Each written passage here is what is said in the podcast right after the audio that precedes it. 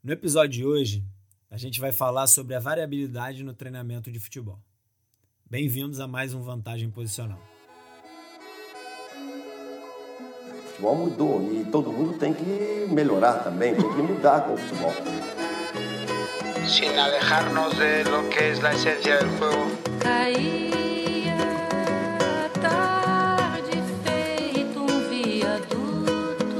A maneira como a sociedade enxerga o erro vem moldando a nossa maneira de interação com o ambiente. E como as pessoas que fazem o jogo também fazem parte dessa sociedade, nosso jogar recebe influência. Esse assunto me faz lembrar dos samurais, guerreiros que tiveram grande importância social no Japão feudal. Mas o que os samurais, conhecidos pela sua honra inviolável, teriam a ver com a maneira de entender, ou não, o erro dentro do processo de desenvolvimento humano? Vamos lá. Para a cultura samurai, o fracasso era considerado imperdoável. Sendo assim, eles preferiam a própria morte a ter a honra manchada. Se derrotados em batalha ou fossem acometidos por outra falha, a honra exigia o suicídio no ritual denominado seppuku. Voltando para o contexto atual e para a sociedade ocidental. Não chegamos ao limite de tirar a própria vida, porém evitamos a possibilidade de errar quando não tentamos por medo de falhar. E aí temos um problema. Estamos sendo condicionados pela maneira como encaramos essa variação no comportamento. Natália Balaguer e Carlota Torrentes, professoras do Instituto Nacional de Educação Física da Catalunha, nos trazem uma nova concepção desse tema, substituindo a palavra erro por flutuação. Segundo elas, as flutuações são variações necessárias que possibilitam ao sistema adaptar-se a mudar a novas formas, de maneira que a informação é relevante. E completam, dizendo que a aparição de flutuações não só forma parte dos sinais próprios do comportamento dos sistemas complexos, sendo também uma condição necessária para essas mudanças. Isso quer dizer que o erro é fundamental para a otimização e melhora na performance de rendimento de todos nós. Sem ele, estamos fadados a permanecer no mesmo estado, limitados por, nosso, por nossos medos. Eu termino essa, esse texto que foi utilizado nas nossas redes sociais na semana passada. É uma pergunta para você, Camilo.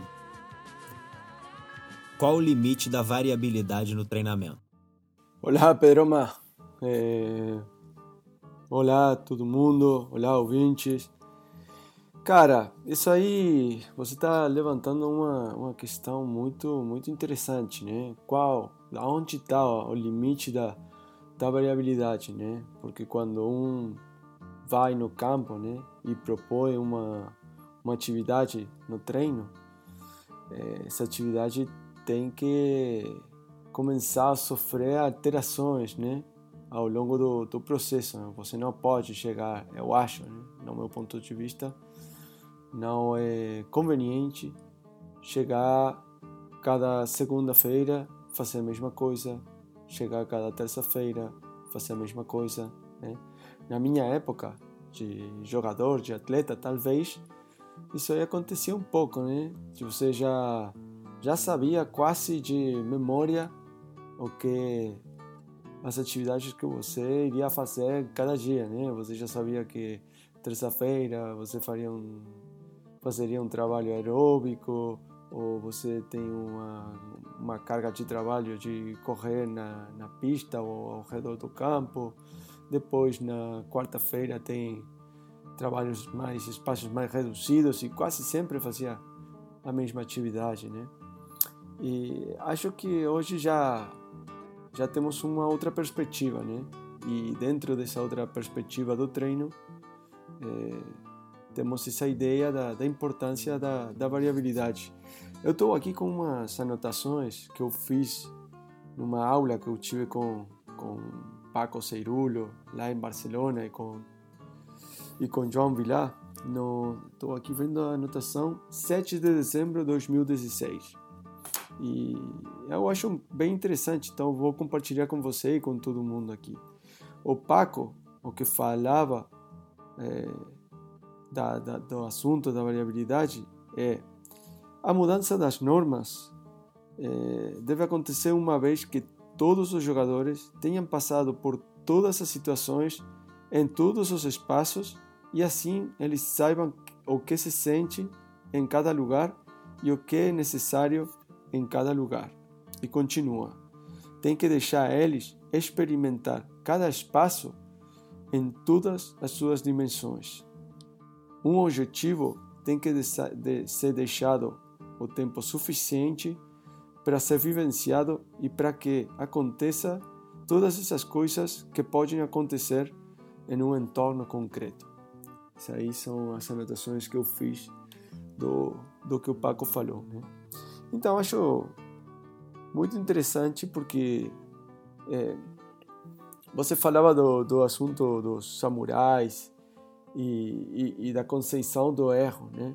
dentro do, do, do que é a, a vida, né, na nossa cultura ocidental, e eu concordo totalmente com o que você falava. Né?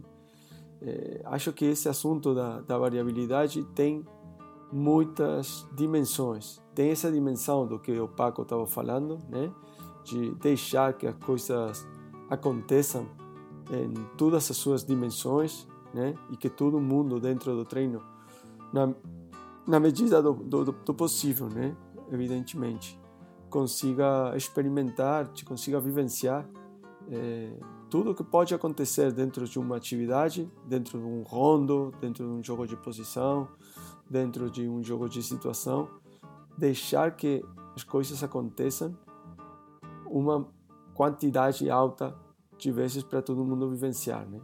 E depois está isso outro que você falou do, do erro, né? Da, da importância do erro. E isso aí eu acho que tem uma, uma importância capital dentro do que é, é a cultura da, do clube, a cultura da equipe. Né? É, eu já vi muitas vezes é, treinador que talvez está treinando um time, sei lá, sub-12, sub-14, sub-16, tanto faz a, idade, mas eu acho ainda mais grave quando estamos falando de times, jogadores, de pessoas em idades mais tempranas, né?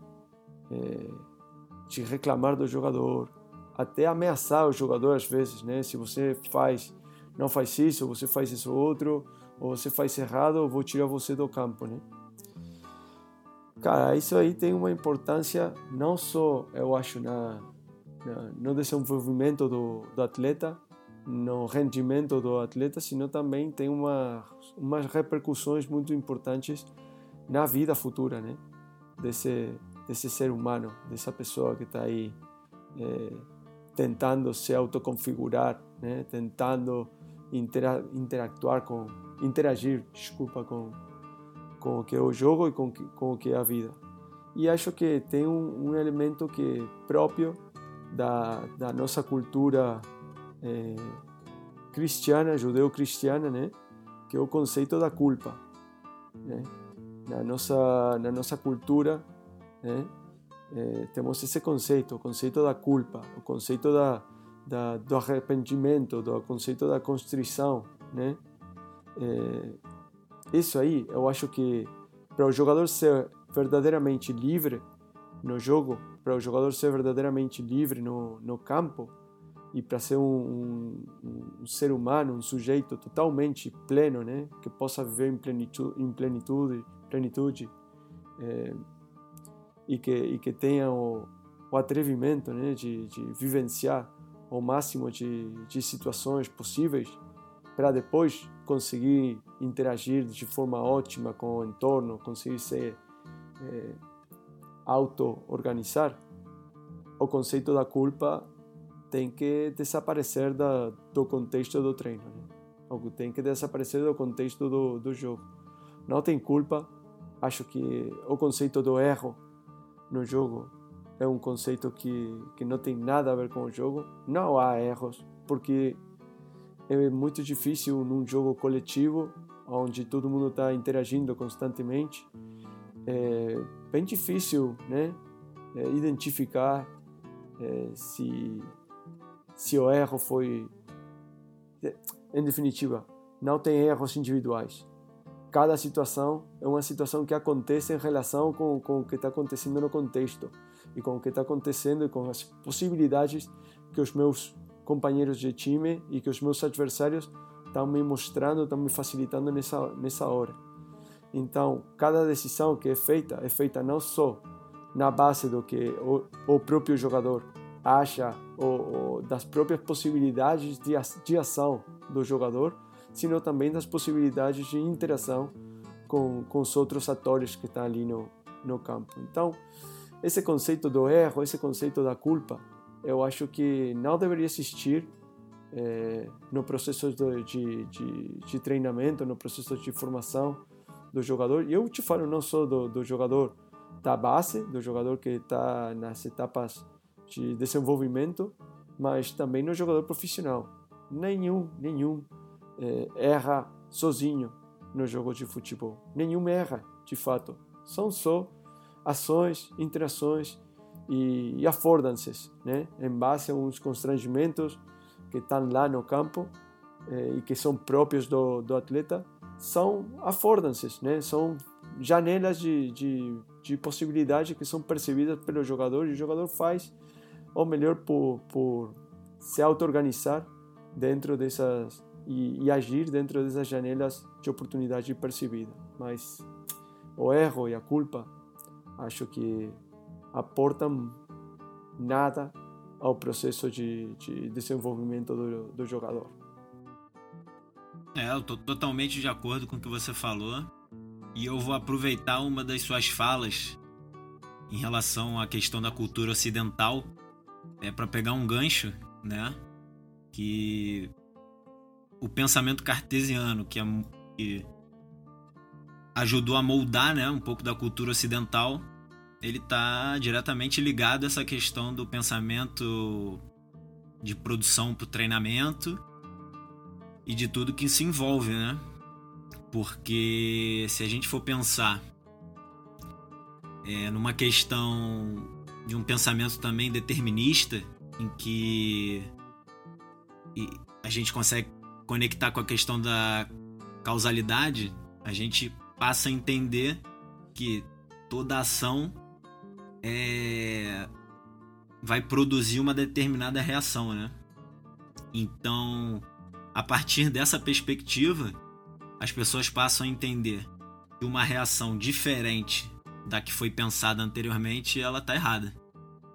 E o conceito de variabilidade, a, substituição da palavra erro pela palavra flutuabilidade, ela, ela ou flutuação, né?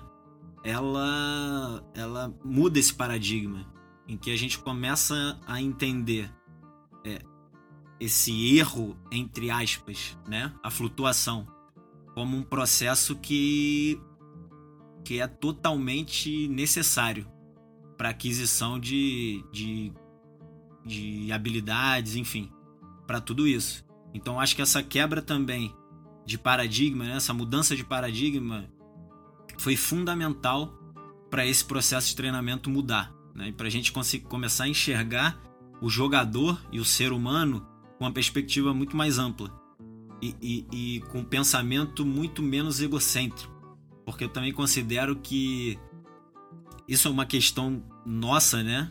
Acho que de, do ser humano de uma maneira geral, mas nesse momento, no momento da nossa conversa, do treinador, em que quando a gente tá vendo ali o treino acontecer e as coisas estão acontecendo dentro da maneira que a gente programou e determinou, né, no pré-treino, a gente está feliz com isso, né? Isso às vezes acaba massageando um pouco o nosso ego. E muitas das vezes, quando esse jogador ele já está dominando a atividade, a curva de aprendizagem dele já está um pouco. Já, já passa a estar tá um pouco limitada.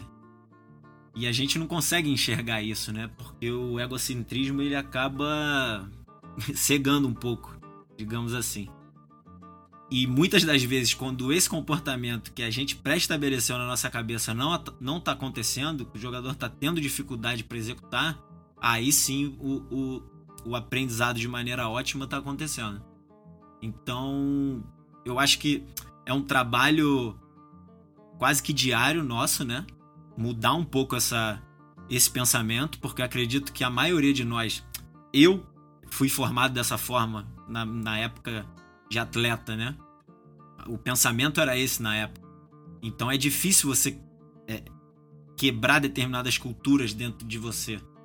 Então, por isso que eu digo que é um trabalho, é um trabalho diário, né? Você tentar de, é, diferenciar, mudar esse, esse teu comportamento interno. Mas eu acho que essa nova maneira de enxergar essa, essa nova ótica é na, em relação ao treinamento, em relação ao desenvolvimento, eu acho que é fundamental para a gente estar tá cada vez facilitando mais o ambiente de desenvolvimento desses jogadores. E, e, não só desses jogadores, né? desses indivíduos, desses seres humanos, porque a gente sabe também que o processo de o processo de formação é um processo que muitas vezes é cruel. Então a gente tem que estar tá preparando essas pessoas ou facilitando esse ambiente para que sejam pessoas excelentes, né? E não só jogadores excelentes. Sim, concordo totalmente, Pedro. É, acho que isso aí tem muito a ver também com, com, com, com o papel que, que a sociedade, no geral, é, atribui ao treinador, né?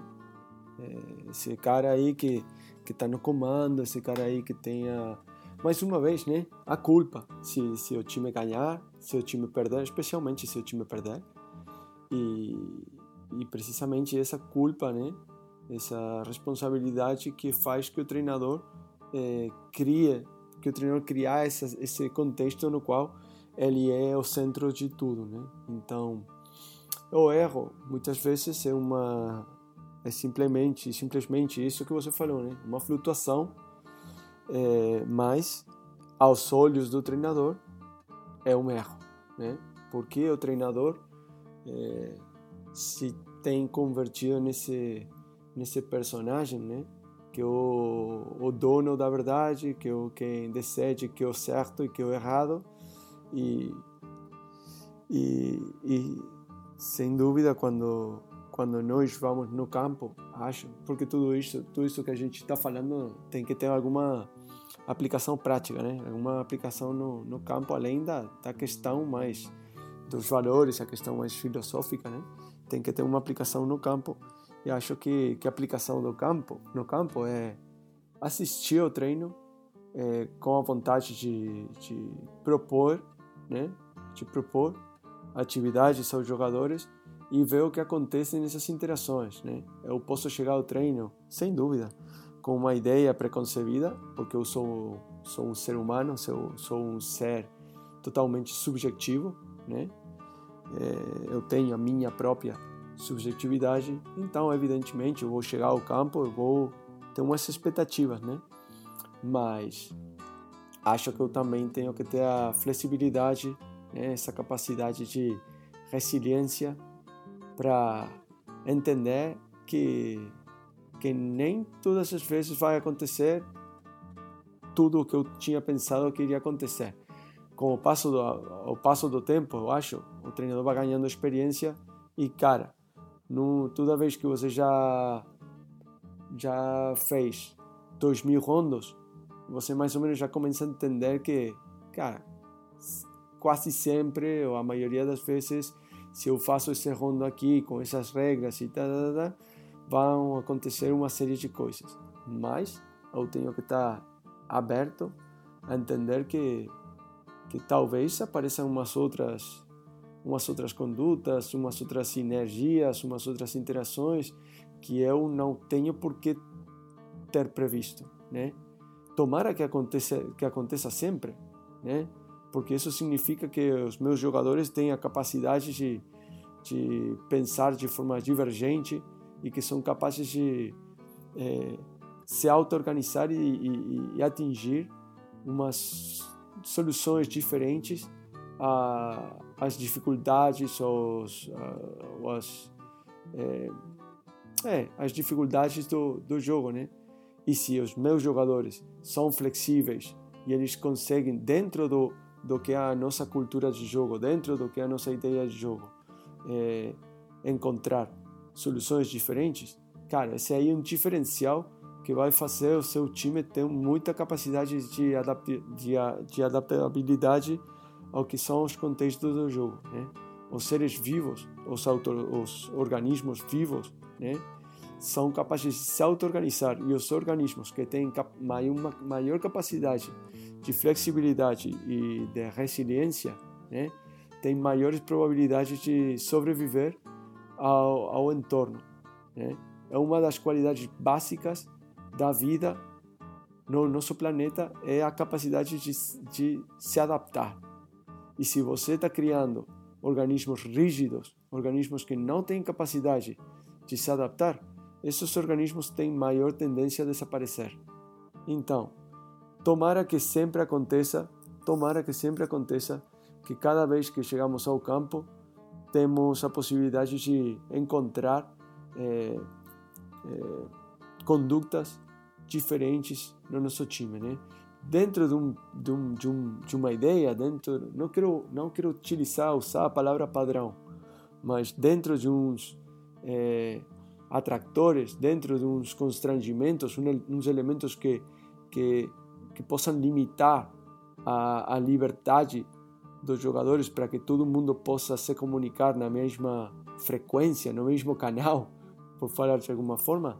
Pois é, pois é, isso aí é, acho legal, mas não tem os comportamentos robotizados ou automatizados ou todas essas palavras que às vezes que às vezes aparecem, né?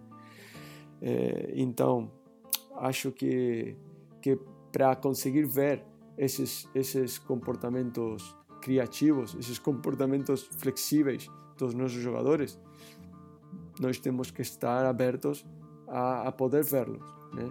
Senão eh, só vamos ver erros, né? porque estamos vendo umas condutas que, que saem, que, que não estão dentro do que para nós é o aceitável. Né? E eu acho que esse aí é um, um erro muito importante que às vezes podemos os treinadores cometer. Perfeito, Camilo. Eu acho que o, o, o desafio que fica hoje, após o fim de mais um, de mais um episódio é, é justamente esse. É, a gente tem esse desafio de tentar mudar essa visão, né? Digamos que é uma visão até inclusive de mundo, né? Uma visão que, que transcende a questão do futebol. Mas é isso. A gente fica por aqui. Mais um episódio do Vantagem Posicional está se encerrando hoje e nos vemos na próxima. Até mais. Abraço. Abraço.